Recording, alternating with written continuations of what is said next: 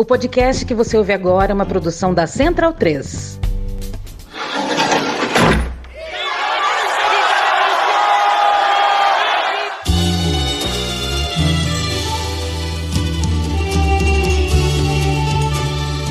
Começa agora Guilhotina, o podcast do Le Monde Diplomatique Brasil. Eu sou Luiz Brasilino e estou aqui com Bianca Pio. E aí, gente, tudo bem? Bom, no episódio de hoje a gente recebe o sociólogo Tiago Aguiar. Oi, Tiago, tudo bom? Oi, Luiz, Bianca, um prazer estar aqui no Guilhotina. Bem-vindo ao Guilhotina, Tiago. Doutor em Sociologia pela USP, onde também realizou pesquisa de pós-doutorado, Tiago foi pesquisador visitante na Universidade da Califórnia e é pesquisador no Departamento de Sociologia da Unicamp e também no Centro de Estudos dos Direitos da Cidadania da USP. Ele é autor de Maquiando o Trabalho, Opacidade e Transparência numa Empresa de Cosmético Global e lançou, agora em 2022, pela editora Boitempo, o livro O Solo Movediço da Globalização, Trabalho e Extração Mineral na Vale S.A. A obra traz uma detalhada pesquisa sobre a atuação da Vale no Brasil e no Canadá e analisa a inserção brasileira no capitalismo internacional nas últimas décadas, as transformações nas relações de trabalho e a reestruturação das operações da mineradora. Tiago, o livro é resultado da sua tese de doutorado e eu queria te perguntar por que decidiu pesquisar a Vale e como é que foi o processo de produção da pesquisa. Você chegou aí a campo algumas vezes, né? De Carajás até Ontário, no Canadá. Você pode contar pra gente um pouco como é que foi esse processo e o que você viu que te chamou a atenção nesses locais? Olha, Bianca, de fato, o livro é o resultado da minha pesquisa de doutorado e também dessas investigações seguintes de pós-doutorado que eu fiz, né, com algumas complementações, algumas análises novas. Agora, por que estudar a Vale? Não é? Foi uma decisão, na realidade, baseada na trajetória de pesquisa anterior que eu tive. Quando eu terminei essa pesquisa sobre a Natura, né, que você mencionou, o livro anterior, eu já tinha em mente uma preocupação em investigar mais no detalhe um conjunto de empresas brasileiras que se tornaram, nas primeiras décadas do século XXI, corporações transnacionais. É um debate que de alguma forma já está até, datado, né? mas vamos voltar 10 anos atrás, lá em 2010, 11, 12. Isso era um debate muito importante nas ciências sociais, na economia, não é? a respeito daquelas empresas campeãs nacionais ou logo campeãs globais. Quer dizer, o que era isso? Eram empresas sediadas no Brasil que passaram a ser estimuladas, seja por políticas internas do Brasil, nos governos do PT, ou seja pela própria situação de mercado, vamos vamos dizer assim, pela conformação de redes de produção globais que se tornaram empresas com uma atuação internacional e corporações transnacionais, como eu dizia.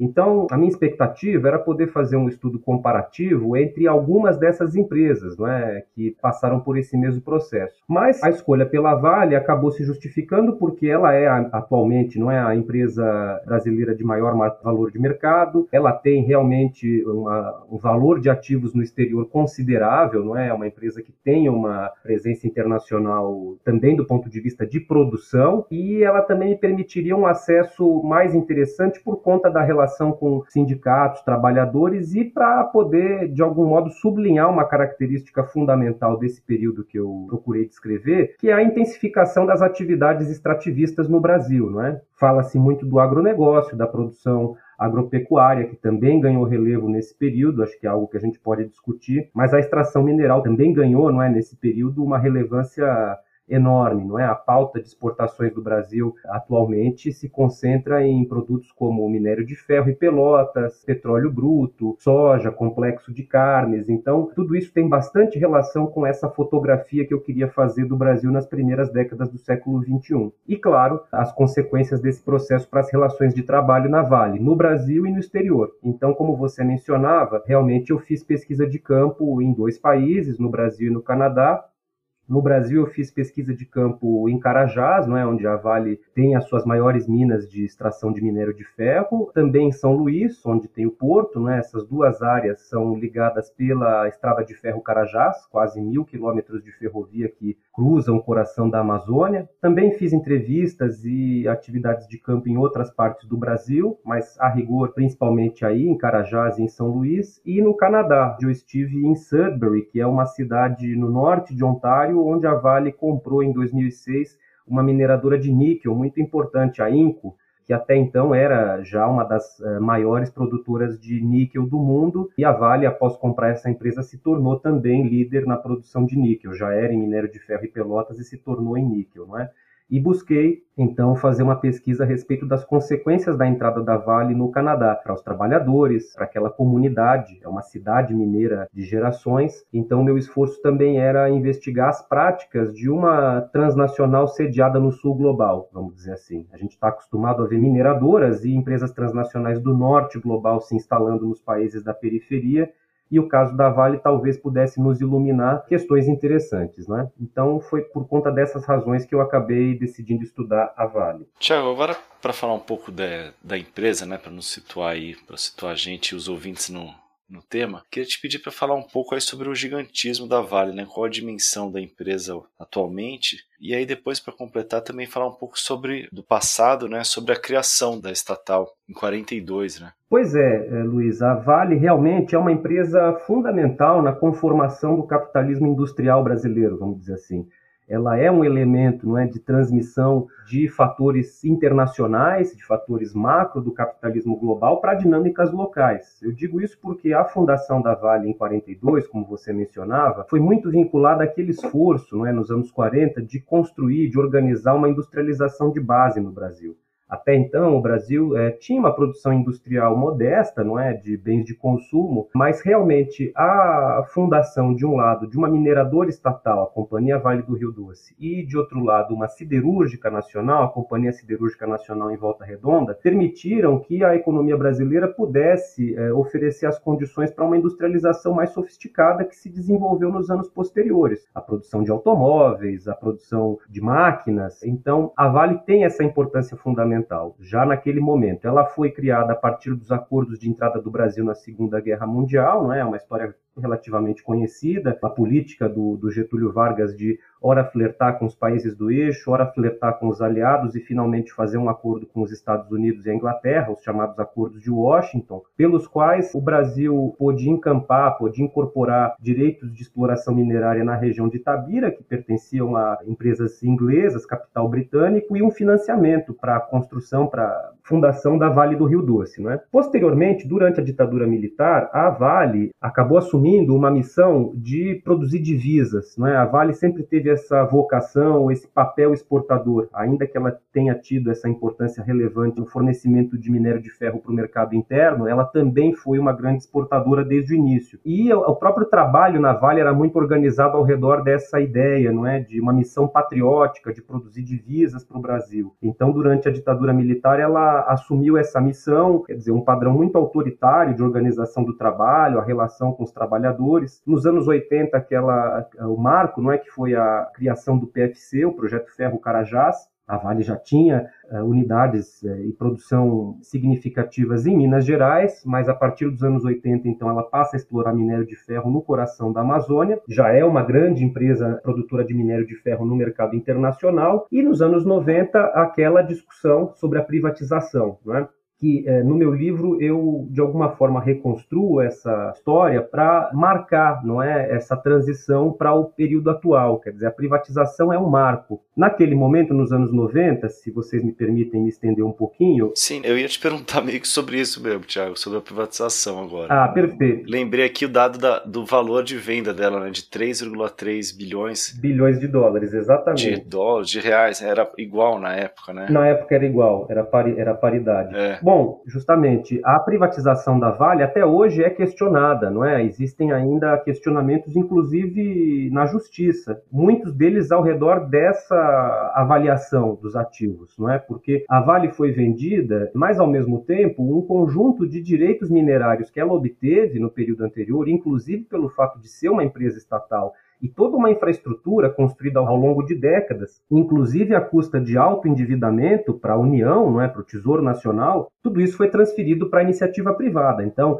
a infraestrutura das próprias minas, maquinário, quer dizer, a infraestrutura portuária, a infraestrutura ferroviária, a, a Vale é uma empresa enorme, não é? Aliás, a pergunta anterior justamente falava das dimensões, e é aí que eu vou querer concluir após falar da privatização. Nos anos 90, então, a Vale entra naquele programa de desestatizações do governo Fernando Henrique, Já anteriormente, no governo Collor, houve um processo de preparação para a privatização, enxugamento, demissões, modificação na administração da empresa, e em 97 finalmente acontece a privatização. Num primeiro momento, Luiz, a Vale é vendida para um conglomerado de empresas, fundos de pensão, investidores comandados pelo Benjamin Steinbrück dono do grupo Vicunha, que era uma, um grupo de empresas têxteis, né, que em 93 tinha comprado a CSN. Então, o Benjamin Steinbrück, num lance também muito controverso, com a participação do governo federal, do próprio presidente Fernando Henrique à época, para uh, organizar esses consórcios, não é? o Benjamin Steinbrück então se torna o controlador da Vale em conjunto com outras empresas. Mas há uma série de constrangimentos, de disputas internas na Vale entre os acionistas e o Benjamin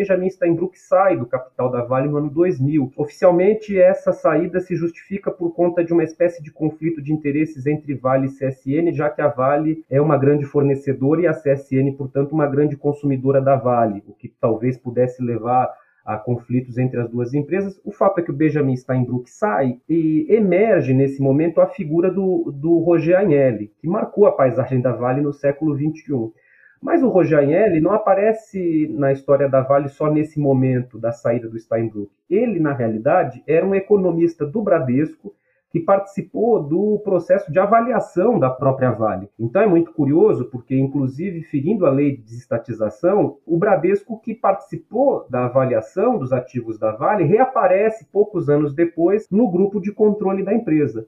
Conforma-se, então, um grupo de controle comandado pelos fundos de pensão de empresas estatais, principalmente a Previ, Fundo de Pensão dos Trabalhadores do Banco do Brasil, outros fundos, o Bradesco, o BNDES e a Mitsui, uma empresa japonesa. Nesse arranjo, por meio desse arranjo, o Roger Agnelli se torna o presidente executivo, o CEO, como se chama nessa linguagem de administração, e a Previ indicava o presidente do conselho de administração, por ser o acionista de referência nesse grupo Vale Par. Não é? E, bom, isso marca uma transformação da Vale para o século XXI. A Vale se financiariza a partir da privatização e muda sua estratégia corporativa. Ela passa, então, eh, nesse momento, a se orientar para um processo de internacionalização, de ampliar a sua presença fora do Brasil, o que não era a rigor uma novidade, a Vale já tinha operações no exterior, sobretudo comerciais, mas ela também passa a ter operações produtivas. A principal delas é justamente a compra da Inco, que eu mencionava em 2006, foi uma compra por 19 bilhões de dólares, uma compra muito grande na época, com o objetivo de diversificar a produção da Vale, para ela não ser mais uma mineradora somente de minério de ferro e se tornar uma mineradora que tivesse mais produtos. E isso deu a ela essas dimensões que ela tem hoje, não é? Quer dizer, há mais coisas para a gente falar a respeito a partir do, dos últimos anos. Houve uma certa restrição nas operações da Vale no exterior, mas o fato é que a Vale está presente nos cinco continentes, em cerca de 30 países. Ela é a empresa com o maior valor de mercado da América Latina, passou então a ter o seu capital pulverizado, e isso justamente traz é, questões a respeito de como essa empresa vai se comportar nessas operações, seja no Canadá, seja em Moçambique, onde ela também abriu operações de produção de carvão, que ela vendeu recentemente, em outras partes do mundo, e mesmo a própria relação entre essas compras da Vale, não é, saída da Vale ao exterior, essa transformação da Vale numa transnacional e a política do governo federal, porque apesar da privatização nos anos 90, houve uma relação de proximidade entre o governo federal e a direção da Vale, seja na própria política externa do país, aquela ideia de política sul-sul, de haver investimentos do Brasil em outros países que o governo do Lula, sobretudo na época, levantava, mas também da própria política econômica, porque a Vale é uma grande produtora de divisas, não é? Então, isso sempre levou a uma certa relação entre Vale e governo e a presença dos fundos de pensão condicionava isso. Mas acho que isso é um, um passo adiante na nossa conversa. É, eu, eu, queria te perguntar agora sobre o boom das commodities, né, Tiago, que foi aí no, na primeira década aí do século, né, na década de 2000, e aí até anotei um dado aqui que está no livro, para a gente entender a dimensão desse boom. Você coloca que em 2016 a tonelada do minério de ferro valia 39 reais, não, dólares, né, 39 dólares. 2006, não é? No final de 2006. 2006, isso e em 2011 valia quase cinco vezes mais, né, 187. Como é que isso aí impactou a, a companhia? Justamente, Luiz, esse é o pano de fundo, é o aspecto determinante desse processo que a gente está discutindo. Então, na realidade, o que o caso da Vale nos mostra é uma forma de incorporação da economia brasileira ao capitalismo global nessas primeiras décadas do século XXI. Por isso ele é tão relevante. Nesse período histórico, começa a haver é, ou se consolidar uma transição do eixo dinâmico da economia capitalista global para o leste da Ásia, para o Pacífico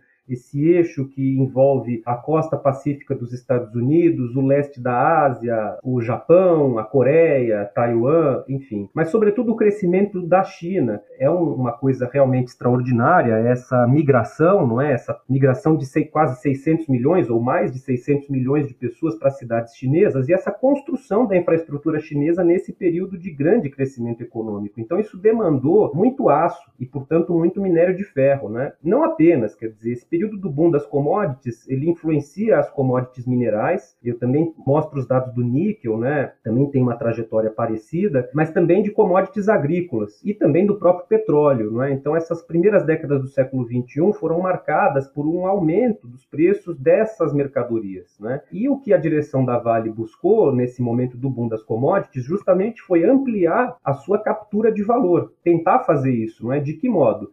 Bom, em primeiro lugar, ampliando a sua própria produção de minério de ferro no Brasil. Então, um grande investimento da Vale, é, concluído nos anos 10 né, desse século, é o projeto S11D, que é, é uma ampliação das minas de Carajás. Já o PFC, o Projeto Ferro Carajás, feito nos anos 80, ainda na ditadura militar, já tinha as maiores minas de ferro a céu aberto do mundo. O S11D traz minas ainda maiores, não é? e com uma nova tecnologia, com muita automação. Outra característica desse período é que a direção da Vale, nessa mudança da sua estratégia corporativa, tendo como pano de fundo o boom das commodities, como eu mencionava, decidiu então ampliar a sua presença internacional. E daí, por exemplo, a compra da Inco em 2006. Foi uma decisão estratégica porque a Inco era uma grande produtora de níquel.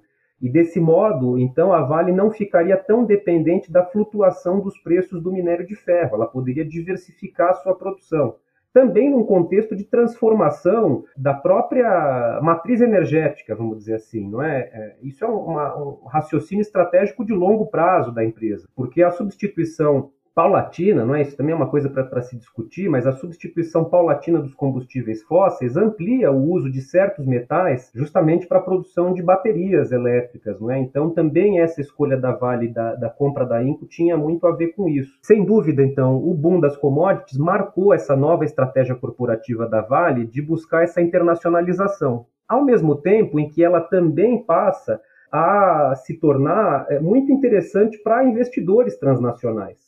Então, não apenas a Vale amplia as suas operações produtivas no exterior, por exemplo, essas minas de níquel no Canadá, ou as de a, a, operação nova começou do zero, não é de carvão em Moçambique, que ela, da qual ela se retirou recentemente, mas que ela abriu.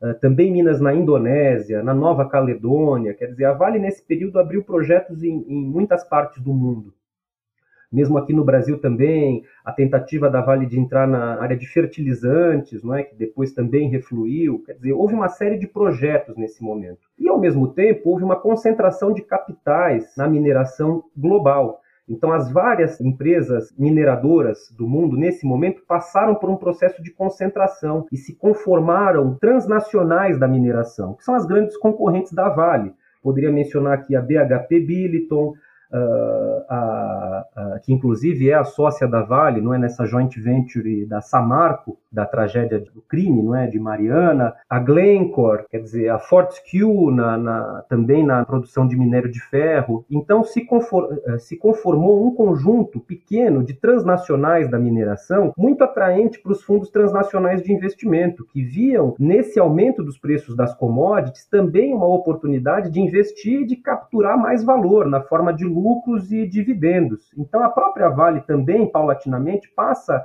a ser muito atrativa para esses investidores. Bom, o fato é que o boom das commodities reflui, não é? A partir de 2011, desse pico que você mencionava. Bom, primeiro a crise de 2008 e 2009 que também foi muito marcante para a mineração transnacional. Há uma queda nos preços nesse momento, Depois ainda há uma recuperação até 2011, onde se alcança um novo pico, mas depois começa a haver uma queda dos preços das commodities minerais. Ali por 2014 e 15, os preços estão muito reduzidos. Não é por acaso, Luiz e Bianca, que essa também é a época da crise econômica aguda do governo Dilma. Né? Esses fatores econômicos, vamos dizer assim, macro, condicionaram também a dinâmica política do Brasil e da América Latina, porque essa intensificação do extrativismo marcou o Brasil, mas também marcou os nossos países vizinhos. Vejam, por exemplo, o caso da Venezuela. É uma economia menos sofisticada que a brasileira, porque é muito dependente do petróleo, mas ali também a queda dos preços do petróleo marcou a crise não é, do regime venezuelano, da economia venezuelana. Bom, o fato é que essa queda nos preços no pós-boom das commodities, né, no que a gente chama de pós-boom das commodities, mais uma vez reorienta a estratégia corporativa da Vale, porque com preços mais reduzidos dessas mercadorias, o fato é que a Vale passa a reorientar essa sua estratégia corporativa e a própria estratégia de transnacionalização, essa que eu tento descrever ao longo do livro, não é? E o que começa a acontecer, sobretudo com a crise de 2014, 15, 16, é uma paulatina Argentina, saída de cena dos fundos de pensão, que tiveram um papel muito importante durante os governos do PT, pela própria relação entre a direção dos fundos e o governo federal. Eles saem, vão saindo de cena conforme a crise se desenvolve e a entrada agressiva de fundos transnacionais no capital social da Vale. Vem aí uma janela de oportunidade para ter mais controle sobre a empresa. Isso tudo vai se consolidando conforme termina o acordo de acionistas lá de 97, em 2017. O acordo tinha vigência de 20 anos, o acordo se desfaz. De forma simplificada, esse acordo garantia que o grupo de referência, mesmo que ele não tivesse a maioria do capital social da Vale, permitia a ele ter a maioria do capital social votante. Portanto, ele poderia determinar os rumos estratégicos da empresa. Isso se desfaz em 2017, a Vale passa por uma transição eh, muito importante e os fundos transnacionais aproveitam essa oportunidade para ampliar sua presença não só no capital social da empresa, mas também na própria governança e na captura de valor. Tá certo, Tiago. Na segunda parte do livro, você fala justamente sobre essas mudanças na estratégia corporativa da empresa, né? E aí eu queria te perguntar justamente sobre os impactos para os trabalhadores, né? Como é que a Vale tem utilizado a flexibilização do direito para maximizar os lucros? Porque ela utiliza justamente desse cenário que tem uma desvalorização do preço do minério em um momento de negociação de, enfim, é reajuste de salário, etc. A empresa consegue reduzir esses direitos e benefícios para, na verdade, manter o lucro dos, dos agora acionistas, né? Pois é, Bianca, é justamente. O fato é que, conforme a Vale se torna uma corporação transnacional, a relação de forças entre uma companhia desse tipo e os seus trabalhadores se modifica. Isso não quer dizer que, historicamente, eh, a Vale não tenha sido, sobretudo no seu período estatal, uma empresa com um padrão, vamos dizer assim, muito autoritário de relação com os seus trabalhadores. Eu mencionava isso no início. Né? A maioria dos sindicatos da empresa, por exemplo, foi organizada por gerentes da própria Vale estatal. E, claro, era uma empresa estatal estratégica durante a ditadura militar. Portanto, o comando da Vale era muito duro com os seus trabalhadores. A Vale é uma empresa em que não, praticamente nunca houve greves. Não é? Houve uma greve ainda nos anos 40, no início das operações da Vale em Itabira, e depois uma greve em 89, em Minas Gerais, que tem um desdobramento em 1990 em Carajás. Então, a rigor, são duas realmente situações de greve no Brasil. Não é? A greve de, dos anos 40 e a greve de 89 depois não há. Então, sempre houve dificuldade de auto-organização dos trabalhadores da Vale. Com a queda da ditadura, isso melhora, os trabalhadores passam a controlar suas entidades, não é? Mas, de todo modo, a Vale sempre foi muito perspicaz, muito habilidosa na gestão da força de trabalho, das relações de trabalho na empresa, para dividir e conquistar, vamos dizer assim. Por quê? A mineração é uma atividade que se desenvolve em territórios amplos, não é? Então esses trabalhadores da Vale estão espalhados por unidades de produção em todo o Brasil e no mundo. Então, a própria organização dos trabalhadores para fazer frente às investidas corporativas é difícil num contexto de uma empresa dessa magnitude. Se ela se transforma em, em uma empresa transnacional, essa relação de forças se modifica para pior também. É o que, por exemplo, eu descrevo no caso canadense. Né? Então, a força de trabalho da Vale, por um lado, ganha menos nos momentos em que há aumento dos preços dos minérios. Então, a possibilidade de que os trabalhadores tenham ganhos salariais, ganhos econômicos conforme os preços dos minérios aumentam, é pequena, é reduzida. Esses ganhos, em geral, são capturados pelos acionistas privados que querem maximizar, como você dizia, os seus lucros. Por outro lado, num contexto de redução dos preços, como a gente viu a partir de 2014, 15, 16, o que há é um esforço da empresa para comprimir os custos do trabalho. Esse foi o esforço da, da, da Vale a partir do pós-boom de commodities. Comprimir os custos do trabalho e os próprios custos corporativos. Não é por acaso que a Vale uh, enfrenta essa situação em 2019 de Brumadinho. É porque a gestão do Fábio Schwartzman, eu mencionei o Roger Agnelli, né? o Roger Agnelli sai do comando da, da, da Vale em 2011. Depois tem um período de transição comandado pelo Murilo Ferreira.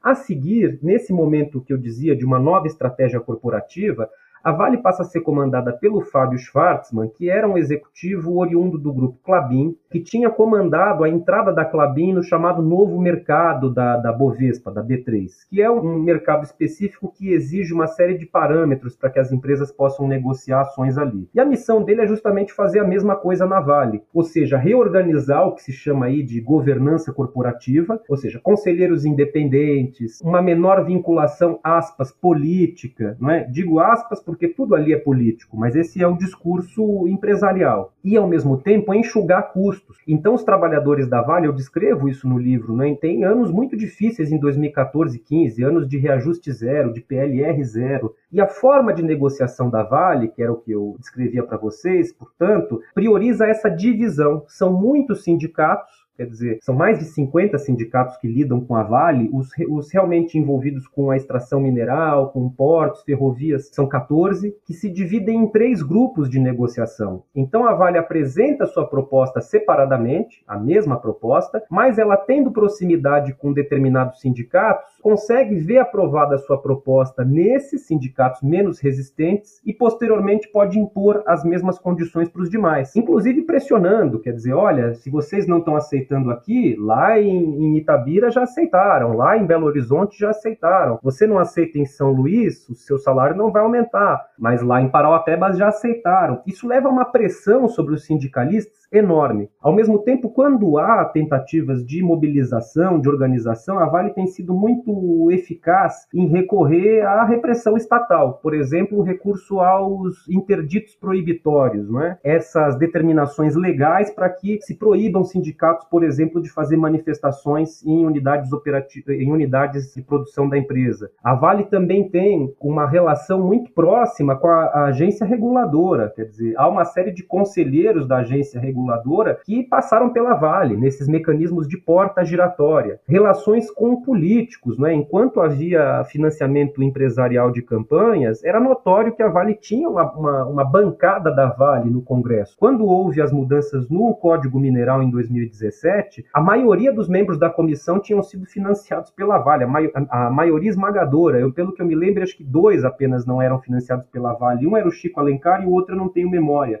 mas a maioria esmagadora. Prefeituras, né, onde a Vale tem operações, as prefeituras em geral tinham governos cujas campanhas foram financiadas pela Vale. Isso hoje não é mais permitido pela lei, mas as relações são muito próximas. A Vale é uma empresa, como eu dizia, muito poderosa. Bom, a Vale faz um recurso sistemático a terceirizações, isso é uma característica do trabalho na Vale, não é? Há muita terceirização, há muita rotatividade no trabalho. É raro que os trabalhadores façam uma carreira de longo prazo na empresa, até porque o trabalho é muito desgastante, é um trabalho difícil sobretudo, é claro, nas atividades de produção, de extração. Né? Quando eu falo nessa alta rotatividade, é nessas funções. A Vale é uma empresa em que, em geral, o salário base é baixo e boa parte dos ganhos dos trabalhadores vem da remuneração variável, da PLR, o que condiciona, portanto, os ganhos dos trabalhadores, as próprias metas empresariais, e a relação com os sindicatos era essa que eu descrevia, não é uma relação de pulverização das entidades. Ao mesmo tempo em que, durante os anos dos governos do PT, que eu, eu descrevia, não é aquela presença dos fundos de pensão, isso levava a uma contradição importante, porque a Previ, o fundo de pensão dos trabalhadores do Banco do Brasil, tinha uma direção indicada pela direção do Banco do Brasil de um lado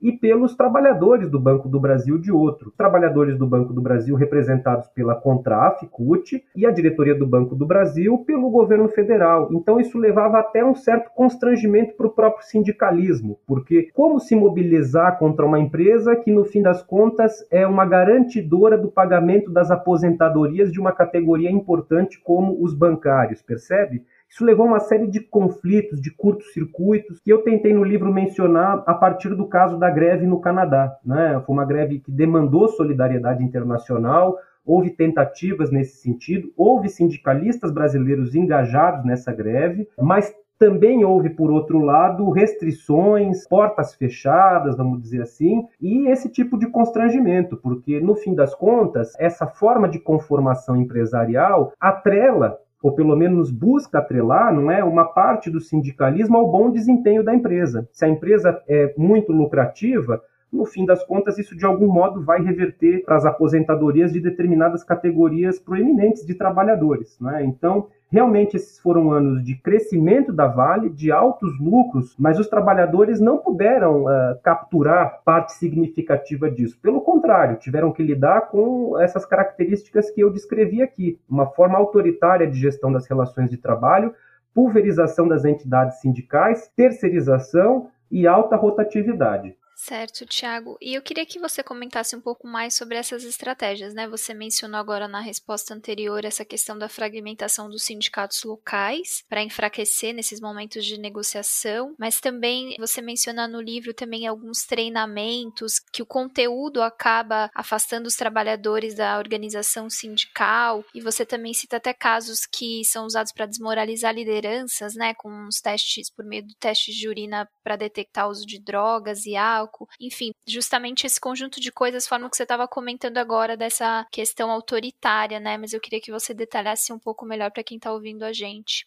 Pois é, a Vale é uma empresa muito sofisticada na sua administração e também muito sofisticada na sua postura antissindical, vamos dizer assim. Ela tem uma capacidade muito grande de produzir táticas para controlar a sua força de trabalho. Eu te diria, Bianca, que na realidade essas práticas da Vale têm em mente um objetivo, que é a manutenção do controle da produção. A Vale é uma empresa que não aceita, ela tem muita dificuldade de conviver com formas outras de de controle, quer dizer, presença do sindicato no local de produção, uma discussão mais democrática de políticas de segurança do trabalho, ela é muito refratária a esse tipo de coisa. Né? Então, por exemplo, no Brasil, eu fiz a pesquisa em Carajás e eu tinha vontade de conhecer a mina, de entrar no, local de produção, de entrevistar os trabalhadores. E, evidentemente, eu pedia esse acesso ao sindicato, não é, uma forma mais próxima, não é, de poder acessar os trabalhadores. E eu cheguei a, a lidar com sindicalistas que diziam não, mas isso é impossível, eu mesmo não entro lá há 10 anos, percebe? Sindicalistas que assumiam que não entravam na, na, unidade que eles representam fazia 10 anos. Quer dizer, isso na situação do Brasil. Agora, eu descrevo, tem todo um capítulo em que eu descrevo a greve do, no Canadá, não é, nas operações da Vale no Canadá. Eu acho que esse esforço comparativo é muito importante porque, a partir da situação do Canadá, nós podemos iluminar também práticas da Vale no Brasil.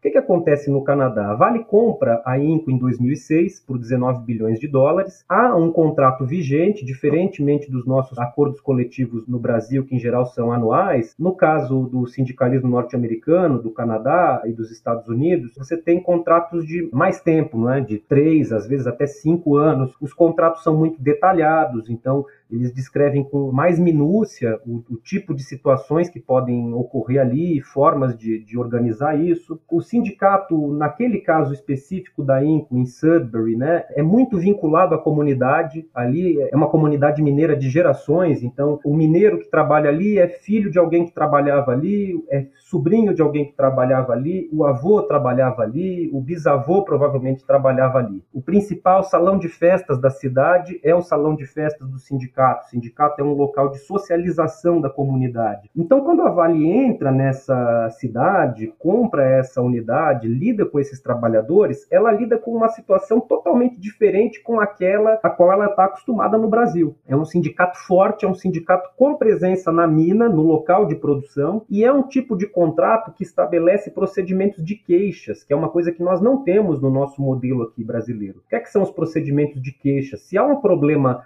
local, um conflito entre o trabalhador e o seu supervisor imediato, pode ser por conta de uma, uma briga, pode ser por conta de uma situação de segurança. No caso canadense, são minas subterrâneas, uma rocha meio deslocada, uma divergência sobre como proceder. Bem, há um, uma forma de lidar com essa queixa, um primeiro nível no local de produção, entre o representante dos trabalhadores, o steward, e o supervisor. Se porventura nesse nível isso não se resolve, há um nível superior do sindicato local, do chefe dos representantes locais com o gerente. Se nesse nível também não é possível encontrar uma resolução, há um nível superior do próprio sindicato local com a gestão da empresa. E se esse conflito não se esgota, há uma arbitragem estabelecida em contrato. Há um, um árbitro estabelecido pelas duas partes e há uma negociação. Quando a Vale vai negociar um novo contrato em 2009, ela decide mudar radicalmente essa, essa forma de lidar com os trabalhadores. Os sindicalistas no Canadá é, diziam isso, quer dizer, a greve ali dizia respeito a uma série de problemas, de concessões econômicas por um lado, que a Vale exigia dos trabalhadores. Mudança nos planos de pensão, eles passaram de benefício definido para contribuição definida, quer dizer, os trabalhadores aposentados não teriam mais a certeza de quanto ganhariam ao se aposentar, não manteriam o salário da ativa e teriam que contribuir o máximo possível e, de acordo com as flutuações do investimento no mercado, ter a sua aposentadoria. A Vale queria modificar os planos, os planos de bônus para criar algo muito parecido com o que a PLR no Brasil, mas a Vale queria, sobretudo, além dessas concessões materiais, diziam sindicalistas, quebrar essa forma de organização do sindicato. Ela quis modificar os procedimentos de queixas esses que eu descrevia para vocês, retirar a influência do sindicato no local de produção e, posteriormente, a greve durou um ano, foi uma grande resistência, uh, mas o sindicato perdeu. Na realidade, boa parte das concessões que a Vale demandou, ela obteve, mesmo com uma greve que durou um ano, a maior greve no setor privado do Canadá em 30 anos, agora 40 anos, quer dizer. Foi uma greve que durou de 2009 a 2010. Então, eles diziam: o objetivo da Vale, na realidade, é ter o controle. Eles não admitem que exista um sindicato com presença no local de trabalho. No pós-greve, o que a Vale fez no Canadá é o que você descrevia, Bianca. Ela estabeleceu um código de álcool e drogas, pelo qual trabalhadores poderiam ser chamados a ser testados. É evidente que é um, um, problema, não é, de gestão do trabalho, um problema de saúde, sobretudo, é, o consumo de álcool e drogas nos locais de trabalho. Não é? Ninguém advoga em favor disso mas isso é muito presente na literatura sobre o trabalho, não é? Se a gente for, for, voltar a pensar a respeito do Fordismo, das fábricas de automóveis Fordistas, inúmeros trabalhos descrevem isso, não é? Como uma forma de reação quase do ser humano, do trabalhador, para aguentar o ritmo, para aguentar o fluxo, não é? Consumir bebida alcoólica. Isso é muito típico da, da indústria automobilística europeia, por exemplo, não é? Durante o Fordismo. Isso é muito contado. Ou essas reações que a gente vê, por exemplo, na construção civil, do trabalhador que grita, que extravasa aquela sensação ruim, não é, da intensidade do trabalho. Bom, o fato é que realmente os trabalhadores confirmam isso. Há casos ocasionais de consumo de álcool e até de drogas ou de remédios, de medicamentos entre trabalhadores na mina. Mas que a partir de um problema real de saúde, o que a empresa fez foi estabelecer formas de controle e punição muito sofisticadas pelas quais ela pode exigir que um trabalhador seja submetido a um teste de urina se ele é mais brigão, se ele é um representante, um steward, que luta mais pelos seus colegas e eventualmente esse trabalhador trabalhador pode ter tomado um, uma taça de vinho na noite anterior, uma cerveja na noite anterior, e o, o teste vai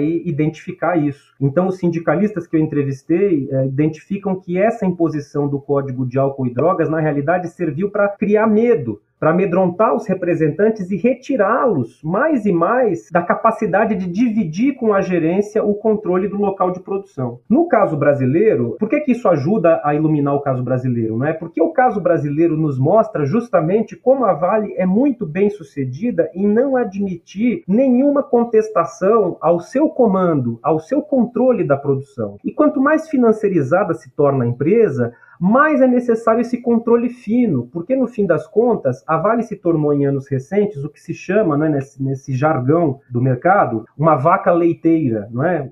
Eles utilizam muitas vezes, ou uma máquina de dividendos. Quer dizer, é uma empresa que fornece lucros e dividendos de forma intensificada. Na realidade, o negócio da Vale, simplificando muito, é retirar, no caso brasileiro, não é? extrair terra, extrair montanha, extrair minério do território brasileiro, colocar nos trens e exportar. E a partir daí obter dólares e pagar os seus acionistas. Portanto, a Vale não pode aceitar que esse fluxo de produção, venda e obtenção de divisas e pagamento dos seus acionistas seja interrompido. Então, ela não admite controle outro no local de trabalho, que haja representação dos sindicatos, que haja reivindicação dos trabalhadores, se contestem as metas que a Vale impõe nos seus programas de participação nos lucros e resultados. O caso canadense nos ajuda a perceber isso, porque quando ela vai para uma realidade nacional diferente do ponto de vista da própria regulação sindical, é uma outra legislação, é um outro tipo de sindicato, mas ela vai buscar o mesmo tipo de controle, o mesmo tipo de controle sofisticado da produção e as mesmas práticas de exercício do poder corporativo. Por exemplo, eu descrevo no livro uma situação em que, após a greve do Canadá, a Vale trabalhou para derrotar o prefeito que estava, que era o então prefeito que apoiou os trabalhadores na greve, que prestou solidariedade. Enfim, na eleição seguinte, esse prefeito que era candidato à reeleição, um prefeito social-democrata, perdeu a eleição para uma candidata sem nenhuma experiência pregressa política, que foi financiada pela Vale. E ela era uma ex-gerente da Vale. Então a Vale retira uma gerente, financia a campanha dessa gerente, essa gerente se torna prefeita de uma cidade importante do Canadá. É, essa cidade é uma das mais ricas da província de Toronto, que é a, a província mais rica do Canadá. Parece que a gente está falando de Parauapebas, de percebe? De Tabira. Não, essa é a prática da Vale. É uma prática que não admite contestação ao seu poder corporativo. É isso que mais ou menos eu descrevo na, nos capítulos voltados à discussão sobre o trabalho na Vale, né?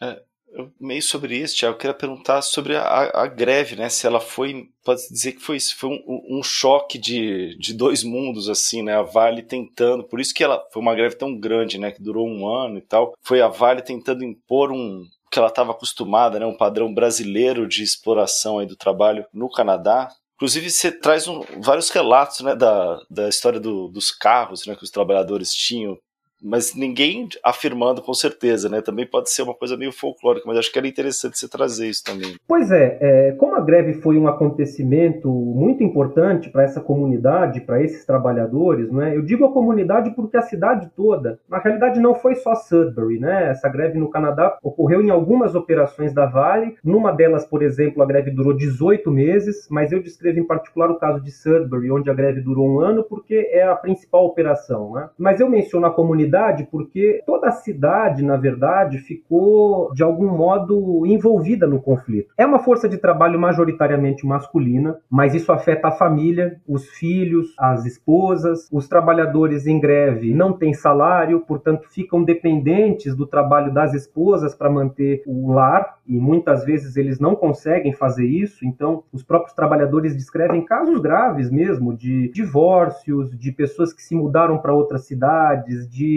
alcoolismo, de depressão, de suicídio. Foi uma coisa muito dolorosa para as famílias e para a própria comunidade, não é? Você imagina ficar um ano sem salário, não é? Diferentemente do nosso modelo sindical, como eu dizia, no Canadá, se o contrato vence no dia 31 de julho, e no dia 1 de agosto não há um novo contrato, a unidade não produz. Quer dizer, é uma contratação coletiva.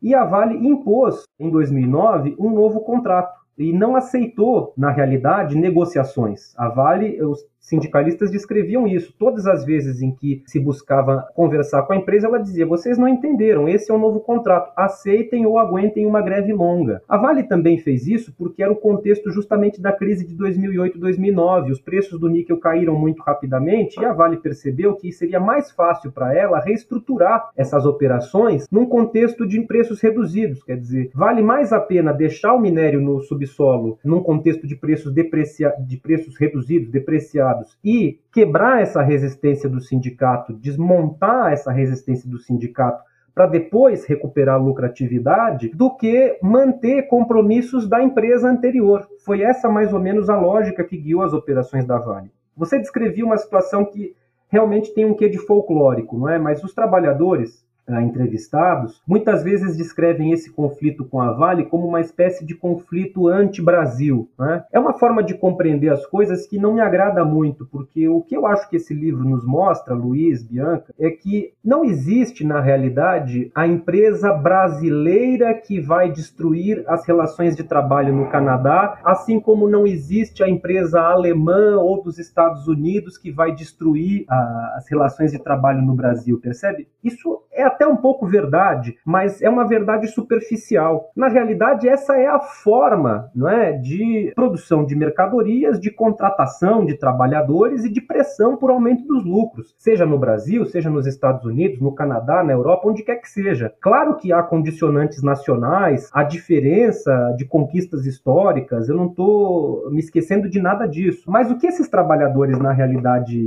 é, apresentam quando eles mostram esse conflito, vamos dizer, anti-Brasil, é na realidade uma forma de intelecção, de compreensão do, de um processo mais amplo, na verdade, da globalização capitalista quer dizer, dessa transnacionalização econômica, do fato de que você passa a ter empresas deslocadas, desenraizadas dos seus territórios mais imediatos, pouco acessíveis, quer dizer, é difícil você acessar a gerência, o comando de uma empresa transnacional, não é quem é o dono da Vale, contra quem você pode lutar ou se enfrentar para obter melhores condições. E num contexto de pressão por maiores lucros em todas as partes do mundo. Então esses trabalhadores canadenses que de alguma forma poderiam até ser apontados como uma espécie de aristocracia operária, vamos dizer assim, porque eles tinham e ainda têm, não é, altos salários comparado com a situação brasileira e mesmo comparado com a situação de outros empregos no Canadá. É uma força de trabalho relativamente bem paga. Isso é fruto da história, de conquistas, de greves, de lutas anteriores deles, não é? E o que a Vale, ao chegar no Canadá, decidiu era comprimir custos, comprimir custos corporativos. Então eles decidiram justamente utilizar esse período de greve para reestruturar aquela operação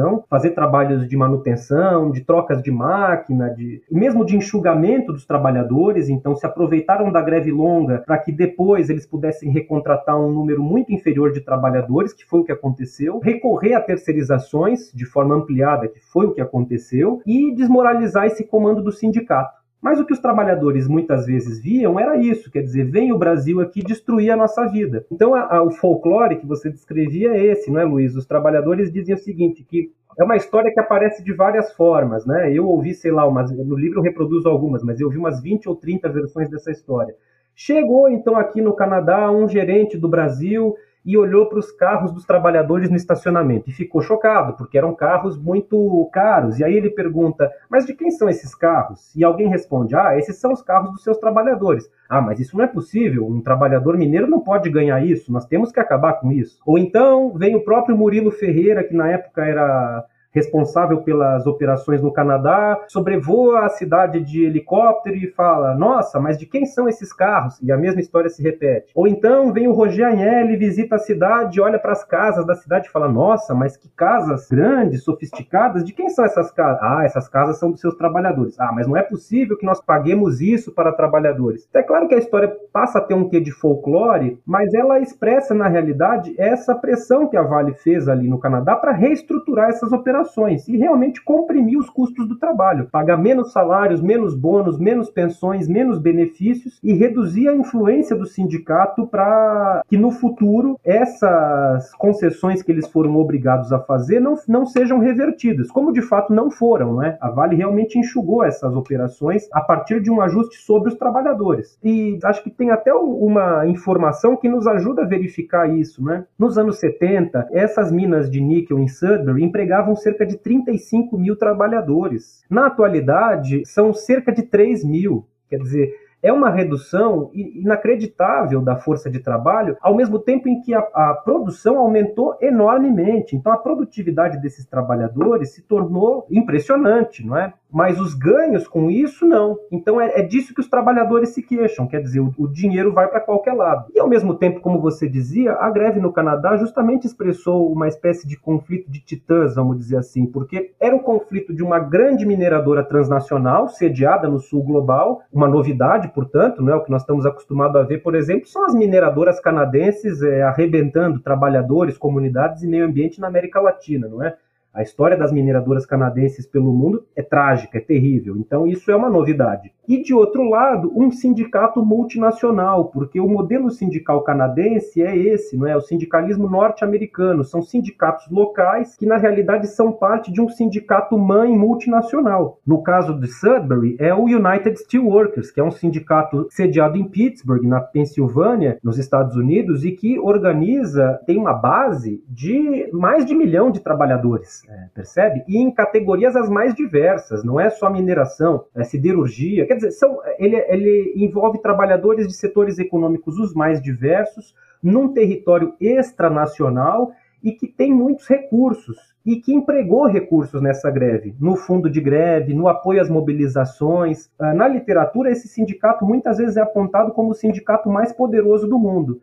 Então, o que esse livro nos mostra é justamente o poder do capital transnacional, mesmo numa empresa sediada no Brasil. Quer dizer, a Vale derrotou o que é tido como o sindicato mais poderoso do mundo. Essa é a história trágica que, de algum modo, eu tento reconstruir nesse capítulo sobre a greve no Canadá. Tiago, e isso vale também por uma análise que você faz um pouco sobre o papel dos BRICS, né? Porque tem a ver também né, com essa expansão da, da Vale, puxada pelo crescimento chinês, inspirou algumas análises, né, dizendo que, olha aí, uma, uma relação sul-sul, né, que está desafiando o neoliberalismo. Mas você enxerga, você expõe no livro que não é bem por aí, né?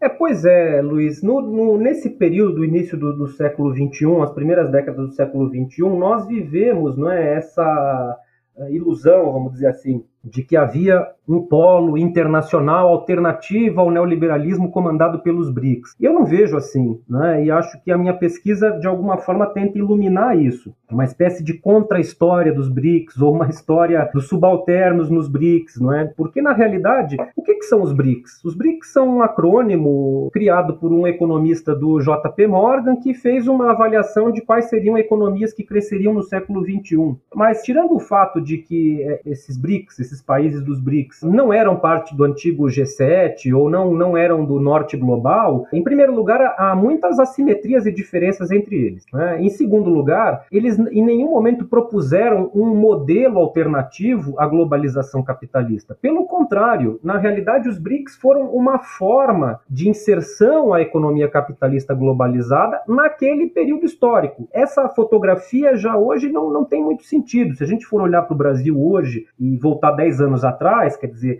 já mudou o debate, já mudaram as condições. O que não mudou é a integração ao capitalismo global. Mas isso se dá de acordo com determinadas formas, de acordo com determinado momento. Então, o que realmente eu acho que esse caso nos mostra é que, na realidade, a conformação de uma economia capitalista globalizada, comandada por grandes empresas que tomam o mundo como seu espaço de acumulação, nos traz debates novos, nos traz questões novas inclusive do ponto de vista da avaliação das nossas capacidades de intervenção no Estado Nacional. Além disso, a Vale é uma empresa brasileira do ponto de vista da sua sede corporativa, sim, ela é uma empresa sediada no Rio de Janeiro mas ela é cada vez menos brasileira do ponto de vista do seu enraizamento né? e do ponto de vista do seu próprio comando. Hoje, no capital social da Vale, o, o principal acionista é um fundo chamado Capital Group. Nesse guarda-chuva Capital Group tem vários nomes, não é, que tem parcelinhas de ações da Vale, mas se você somar tudo isso, esse é o maior acionista individual. É um fundo de investimento transnacional que administra mais de 3 trilhões de dólares em investimentos. Outro acionista importante da Vale hoje é a BlackRock, que é uma empresa, é outro fundo transnacional de investimento que, aliás, tem participações em todas as concorrentes da Vale.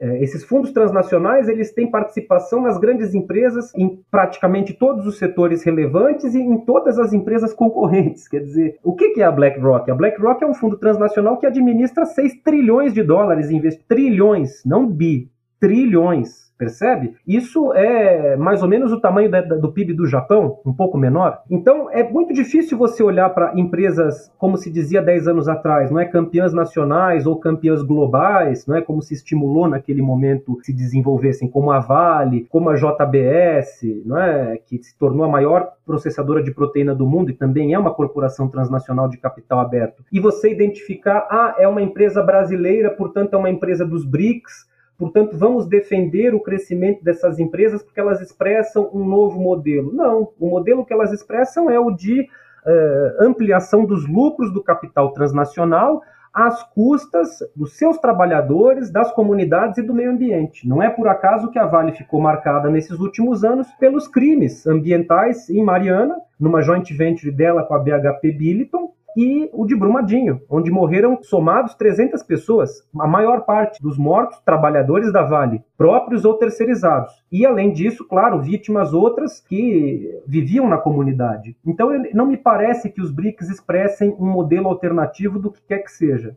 Tiago, e indo para a última parte do livro, eu queria que você explicasse para a gente como que os, esse formato de fundos de pensão, né, que a, dos acionistas da Vale, afetaram os trabalhadores e os sindicatos, e também, se puder incluir na resposta, falar sobre o papel do BNDES na estratégia financeira da Vale, que você, enfim, comenta no capítulo 4, que acho que é interessante também de, de mencionar. Pois é, Bianca, isso tem tudo a ver com o que a gente estava discutindo agora sobre um modelo alternativo, enfim, e também é uma discussão que eu acho bastante atual, porque ela, ela nos faz pensar sobre os rumos do Brasil e sobre o que nós queremos para o Brasil, até para evitar erros do passado, não é? Nós estamos num momento histórico muito difícil no nosso país, então esse tipo de reflexão precisaria ser feito por todos nós. O que, é que eu posso te dizer a respeito disso? Bem, Conforme eu descrevi ao longo da entrevista, uh, após a privatização, um grupo não é, de fundos de pensão passou a comandar, associado com outras empresas, o Bradesco, etc., a comandar a Vale. Nesse grupo de referência havia também o BNDES Par. Né? O BNDES foi, durante esse período, também um grande acionista da Vale. Então, qual foi o papel que esses fundos tiveram? Na realidade, o BNDES e esses fundos, enquanto acionistas da Vale, eles alavancaram, eles forneceram capital, alavancaram a Vale para que ela pudesse organizar essa estratégia corporativa de internacionalização e transnacionalização por um lado. Por outro lado, o BNDES, como banco de fomento, emprestou para a Vale durante todos esses anos, a juros subsidiados pelo Tesouro Nacional, recursos que possibilitaram a Vale ampliar sua produção. Eu mencionei, por exemplo, o projeto S11D, que foi o maior investimento privado no Brasil na década de 2010 o maior de todos, e é o maior investimento em abertura de minas da história da humanidade. Vejam a dimensão econômica disso. Uma mina totalmente automatizada, enfim. Eu trago no livro mais dados sobre isso para quem tiver interesse. Então, o BNDES como financiador, forneceu capitais subsidiados pelo Tesouro, portanto, por dinheiro público, pelos nossos impostos, para que essa empresa pudesse ampliar a sua infraestrutura produtiva. E, por outro lado, os fundos de pensão, que são uma espécie de fundos paraestatais, não é? Porque eles controlam dinheiros de trabalhadores de empresas estatais, mas eles têm uma regulação muito próxima do Estado. Portanto, são fundos paraestatais. Então, fundos paraestatais e estatais, no caso do braço de participação do BNDES, alavancaram a acumulação da Vale. E qual foi o resultado disso? Bom, do ponto de vista ambiental, desastroso. Do ponto de vista do modelo de desenvolvimento, igualmente desastroso, porque o Brasil passou a se especializar ao longo dessas últimas décadas na exportação de produtos primários. Como eu dizia para vocês, 70% da pauta exportadora do Brasil na atualidade é composta por minério de ferro e pelotas de ferro,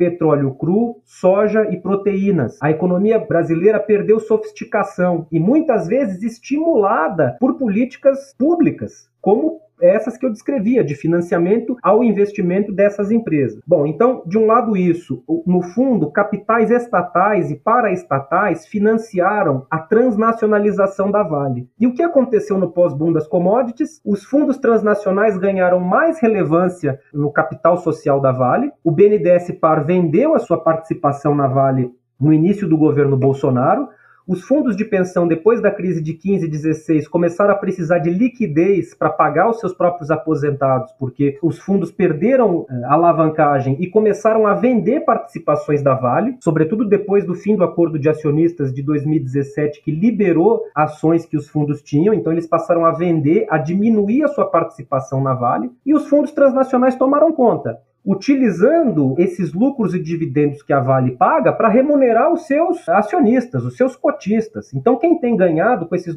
A Vale lucrou mais de 100 bilhões de reais no ano passado, gente. 100 bilhões de reais. E esses recursos são drenados, na realidade, para investidores pulverizados pelo mundo e não na realidade para o desenvolvimento brasileiro. Então a Vale, que foi uma empresa construída a partir de esforço do Estado Nacional, endividamento do Estado Nacional, que nós pagamos até hoje, trabalho de brasileiras e brasileiros, destruição e impactos ambientais no nosso país, depois alavancada em anos recentes por juros subsidiados pelo Tesouro e por dinheiro de trabalhadores brasileiros que queriam se aposentar Agora vê esse monstro, esse verdadeiro monstro que a Vale, uma empresa presente nos cinco continentes, operações enormes, que na realidade se transforma, como eu dizia no jargão empresarial, nisso, nessa máquina de dividendos, ou de forma mais chula, como eles gostam de dizer, vaca leiteira, percebe? Qual é o leite? São os dólares, são os bilhões de dólares que a Vale remunera, com os quais ela remunera os seus acionistas. Agora, isso também teve um efeito, isso é um efeito econômico, vamos dizer assim. Então, o que é esse tipo de política de estímulo às campeãs nacionais e campeãs globais trouxe foi o uso de recursos públicos ou paraestatais para financiar a transnacionalização da Vale, e não apenas. Coisa semelhante aconteceu, por exemplo, com a JBS, que agora, inclusive, está em processo de mudança da sua sede corporativa para os Estados Unidos. Então, até do ponto de vista da sede corporativa, ela vai deixar de ser uma empresa, aspas, brasileira. E aconteceu com outras empresas. Do ponto de vista político, uh, igualmente os resultados foram desastrosos, porque, como eu dizia a vocês, esse tipo de política combinou ou buscava uh, promover uma confluência de interesses entre capital financeiro transnacional, burocracia governamental e cúpula do sindicalismo. De que forma? Bom, Vamos tomar o caso da Previ. A direção da Previ nesse período era indicada por pela direção do Banco do Brasil, mas o Banco do Brasil é uma, um banco público, não é? capital aberto, mas controlado pela União, portanto, a sua diretoria era indicada pelo governo federal, comandado pelo PT, e, de outro lado, pelo sindicalismo bancário, pela Contraf, dirigida pela CUT, que também tem uma presença do PT decisiva. Então, na realidade, o governo federal tinha uma, uma presença, uma capacidade de indicação na Previ muito grande. Durante toda, boa parte desses anos que a gente está aqui conversando, o presidente do Conselho de Administração da Vale foi o Sérgio Rosa. E o Sérgio Rosa é um ex-sindicalista bancário, um ex-dirigente da CUT, alguém que teve nos anos 80 até uma trajetória no trotskismo junto com o Palocci. Percebe? São sindicalistas que se tornaram, nesse momento histórico, dirigentes de corporações transnacionais. Então você tem um ex-sindicalista que vira o principal nome no organograma de uma empresa como a Vale, que é uma corporação transnacional com essas características que a gente descreveu aqui. Isso teve um efeito político, na realidade, de atrelar a cúpula do sindicalismo brasileiro aos interesses de acumulação dessas corporações transnacionais. Ao mesmo tempo em que o governo, justamente com essa, esse enquadramento dos BRICS que o Luiz discutia aqui, ou da política Sul-Sul, também muito interessado na, no bom desempenho dessas empresas e na sua lucratividade, promovia os seus negócios no exterior. No livro, por exemplo, eu menciono dois casos a presença da Vale no, em Moçambique. A, a, presença da Vale em Moçambique houve inclusive lobby para que o Ministério do Trabalho de Moçambique reduzisse a determinação em lei que eles tinham de trabalhadores nacionais, para que a Vale pudesse subcontratar uh, empreiteiras chinesas que utilizam mão de obra praticamente semi-escrava de filipinos, também é um caso que a literatura traz. Houve lobby para isso, inclusive com discussões do ex-presidente Lula, naquele período em que ele ia pelo mundo vendendo as empresas brasileiras, percebe? Promoção de interesses de empresas brasileiras. Outro caso é o caso da Guiné, que é o, é o caso das minas de Simandu, que é uma grande confusão, quer dizer, se a gente fosse falar disso também seria toda uma, uma outra conversa.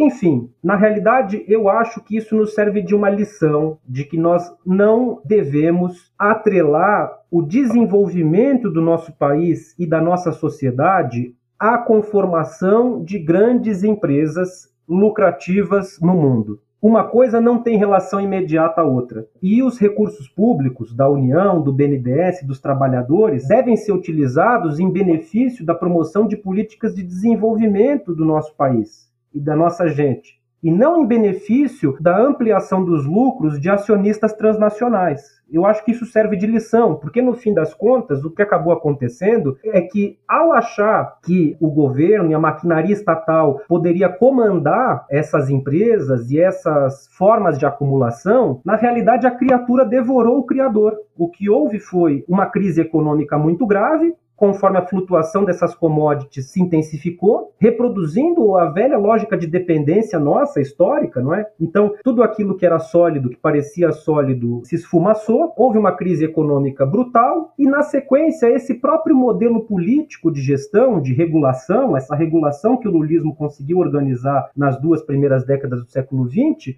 ruiu da pior forma como nós vimos e cujas consequências dramáticas nós estamos experimentando ainda hoje com for essa forma nefasta do Bolsonaro, não é? Também seria uma outra discussão, mas ela tem vinculação a isso. O bolsonarismo também responde a essa mudança na matriz econômica do Brasil, um Brasil extrativista, um Brasil da acumulação por espoliação, um Brasil exportador de commodities primárias e de elites voltadas a esse tipo de rentismo, muito vinculadas a esses acionistas transnacionais, seja na mineração, seja no agronegócio. Tiago, bom, a gente não, não pode deixar de, de encerrar esse episódio sem falar dos crimes ambientais da Vale, né? O rompimento da barragem que é da, operada pela Samarco, que é controlada, como você também já mencionou nesse capítulo, pela Vale. O de Mariana, né? Isso, em Mariana. E pela BHP Billington e também em Brumadinho, né? E você fala no epílogo que o título do livro, apesar de não, não se relaciona com esse rompimento, com esses rompimentos de barragem, né? O solo movido disso. Mas eu queria que você comentasse um pouco sobre essa ruptura de barragem e também o quanto a empresa não, de alguma maneira, ela não foi responsabilizada até hoje, né?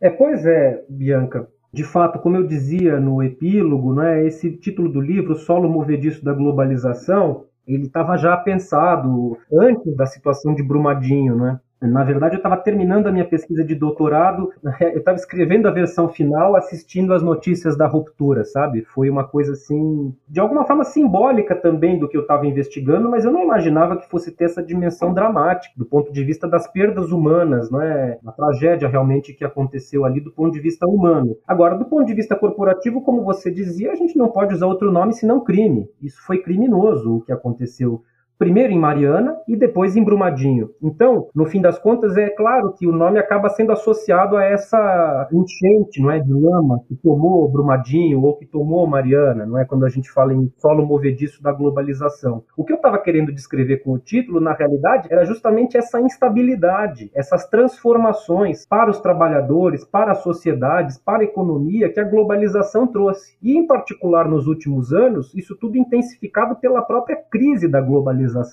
que ampliou essa instabilidade. Era nisso que eu estava pensando quando eu propus o título, mas depois ficou inescapável a associação. No fim das contas, o que é que esses casos dos crimes ambientais têm a ver com o que a gente está discutindo aqui, né? De um lado, como eu dizia a vocês, na, nesse período do, do pós-boom das, das commodities, nesse contexto do pós-boom das commodities e da mudança na governança corporativa da Vale, houve uma pressão, como eu dizia a vocês, na gestão do Fábio Schwartzman, para comprimir custos e para colocar a Vale nesse novo mercado da B3. Então estabeleceu uma série de critérios para que ela pudesse fazer isso. Muitos falavam que isso era a privatização definitiva da Vale ou a transformação da Vale numa verdadeira corporação. Mas o efeito disso na realidade foi uma compressão muito dura dos custos do trabalho portanto, comprimindo salários, ampliando as terceirizações, não concedendo reajustes. Eu descrevo o caso de 2015, por exemplo, que foi muito amargo para os trabalhadores,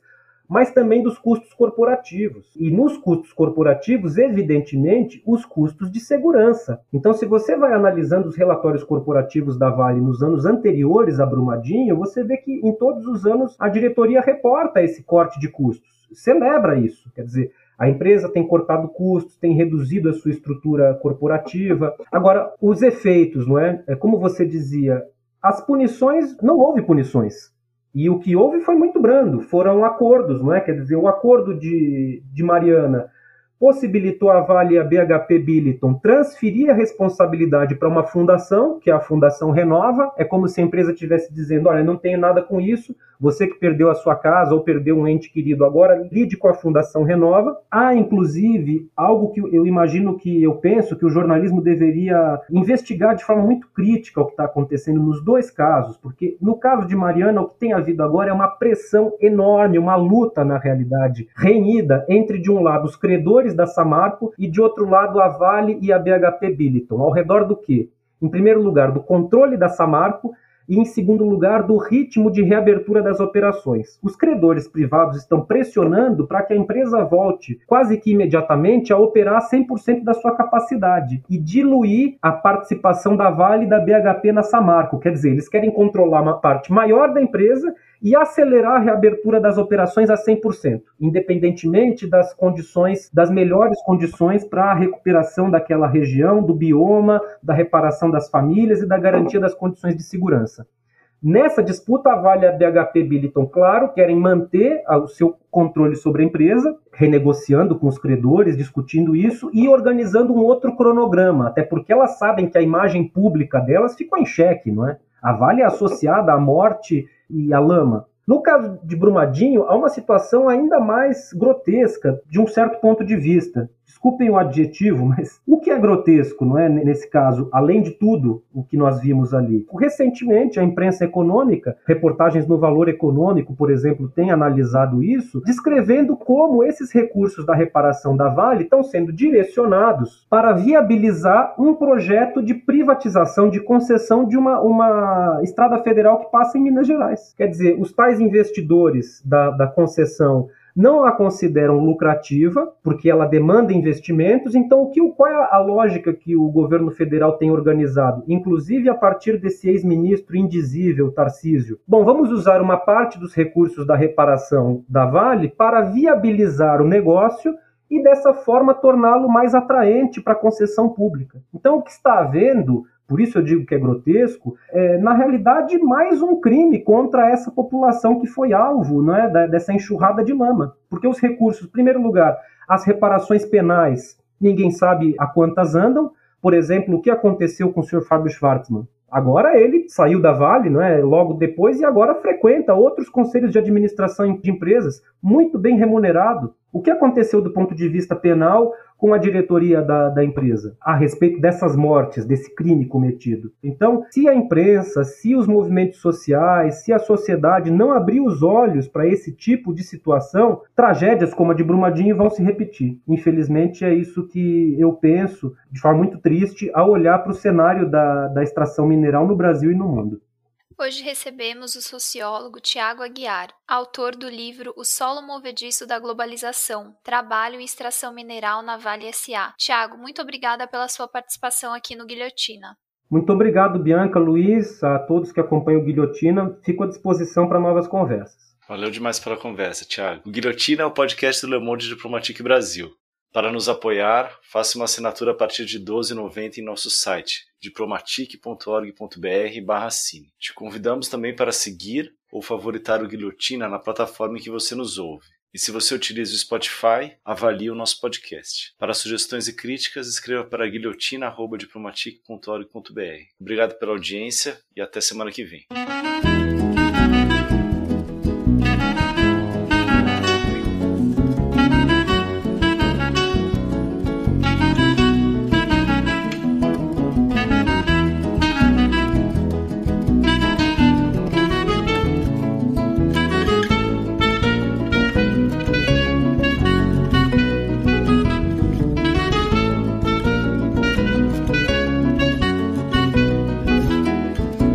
Também já fui brasileiro, moreno como vocês. Ponteei viola, guiei forte e aprendi na mesa dos bares que o nacionalismo é uma virtude. Mas há uma hora em que os bares se fecham e todas as virtudes se negam. Mas há uma hora em que os bares se fecham e todas as virtudes se negam. Eu também já fui poeta Bastava olhar para a mulher, pensava logo nas estrelas e outros substantivos celestes, mas eram tantas o céu tamanho, minha poesia perturbou-se, mas eram tantas o céu tamanho, minha poesia perturbou-se. Eu também já tive meu ritmo, fazia isso, dizia aquilo, e meus amigos me queriam, meus inimigos me odiavam. Eu, irônico, deslizava, satisfeito de ter meu ritmo, mas acabei confundindo tudo. Hoje não deslizo, mas não, não sou irônico, mas não, não tenho ritmo, mas não.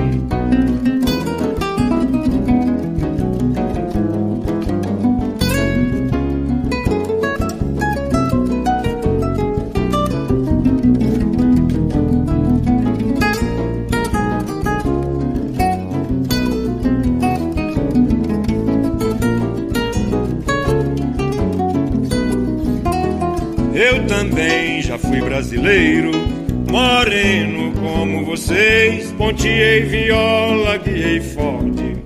E aprendi na mesa dos bares que o nacionalismo é uma virtude. Mas há uma hora em que os bares se fecham e todas as virtudes se negam. Mas há uma hora em que os bares se fecham e todas as virtudes se negam.